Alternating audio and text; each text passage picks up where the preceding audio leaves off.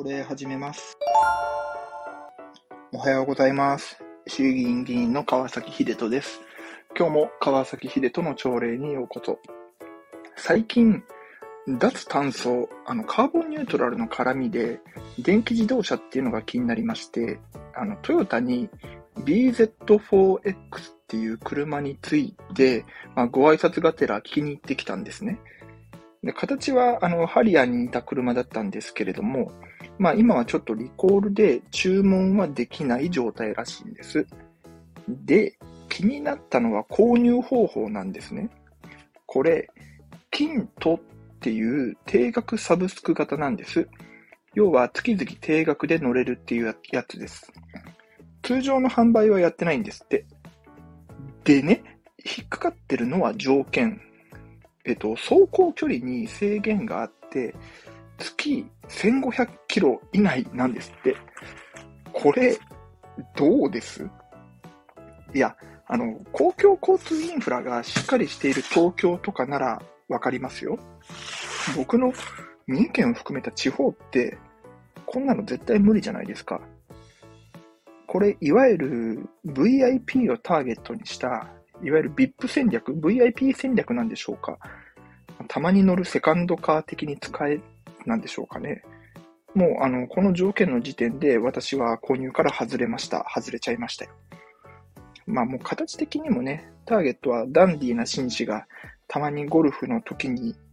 ね、ゴルフに行く時に使う高級車と思ってましたけれども、まあ、しかし、まあ、この戦略が果たして合ってるのかっていうのは、ちょっと今後見ものです。さて、さて、えー今日は B 面です。どうでもいい話。うん、ぶっちゃけ、あの、外れ会かもしれません。今日は、アニメコンテンツの戦略という内容でお話をしたいと思います。まあ僕、アニメ大好きなんですけど、僕が IP コンテンツと聞いて真っ先に思い浮かぶのは、もう本当にジャパニーズアニメです。世界に誇る文化ですよね、アニメって。で、その中でも、最強のアニメって何かと考えると、やっぱりあの、持続しているアニメだと思います。具体例を挙げると、えーサザエさん、ドラえもん、クレヨンしんちゃん、ちびまる子ちゃんですね。この4つです。今も続いてますよね。しかも、あの、この4つって、作者がすでに他界されているにもかかわらず、日々、こう、新しいストーリーが生み出されているっていうことです。もう、ドラえもんなんて、キャラ設定が確立してるから、秘密道具のね、要素を付け足してストーリーを作るっていうことを、もう何年も続けているじゃないですか。で、しかもすごいのは、このドラえもん、のび太、スネ夫、ジャイアン、しずかちゃんの5人のキャラがどういうキャラなのかっていうのもみんな知ってるじゃないですか。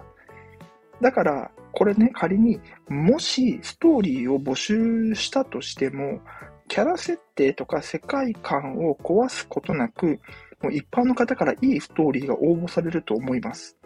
少なからずアイデアはもらえるよね。あの、みんなが欲しいオリジナル秘密道具を考えて送ってね、みたいにしたとしたら、多分みんな、のび太くんが使う姿を重ねながら考えると思います。そうすると、いっぱい集まりそうじゃない？しかも世界観をこう崩すことなくっていうね。それこそ僕がもしドラえもんのインスタアカウントを運営してるとして、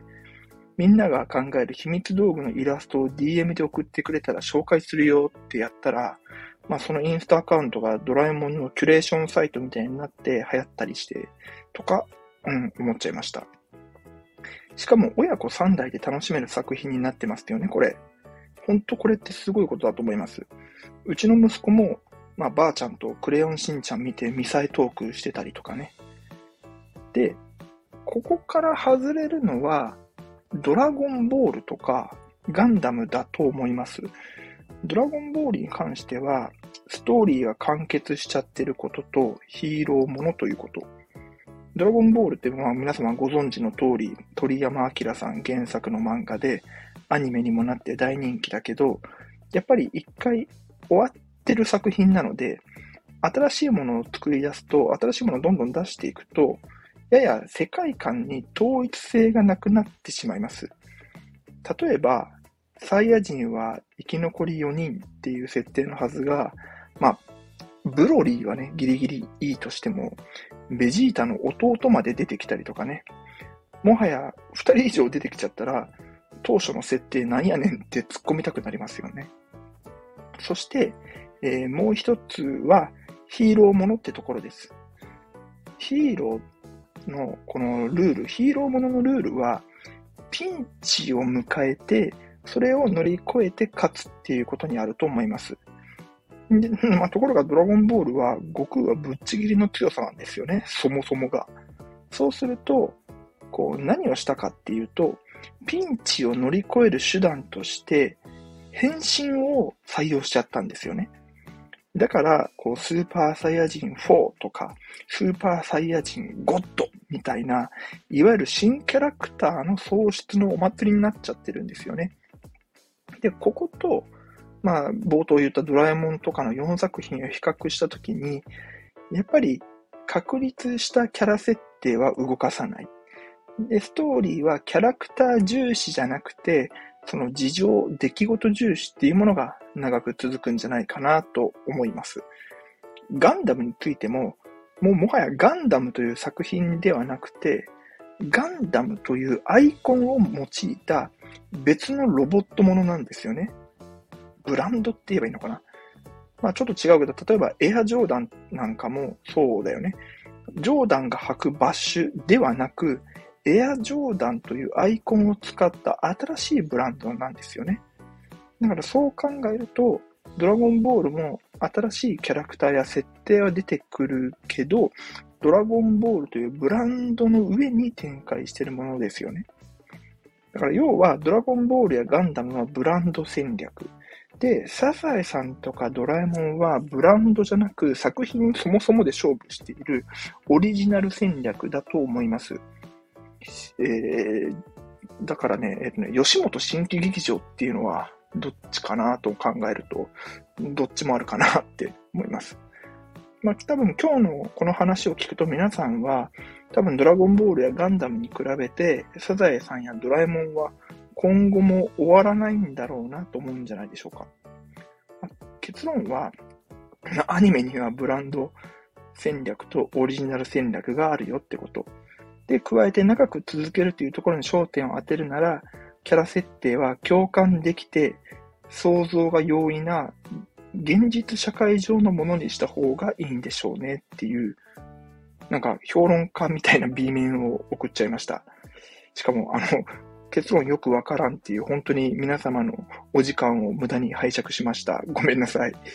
うん、ということで、えー、今日の B 面は、えー、アニメコンテンツのえー、戦略についてでした。今日も一日張り切っていきましょう。バイバイ。you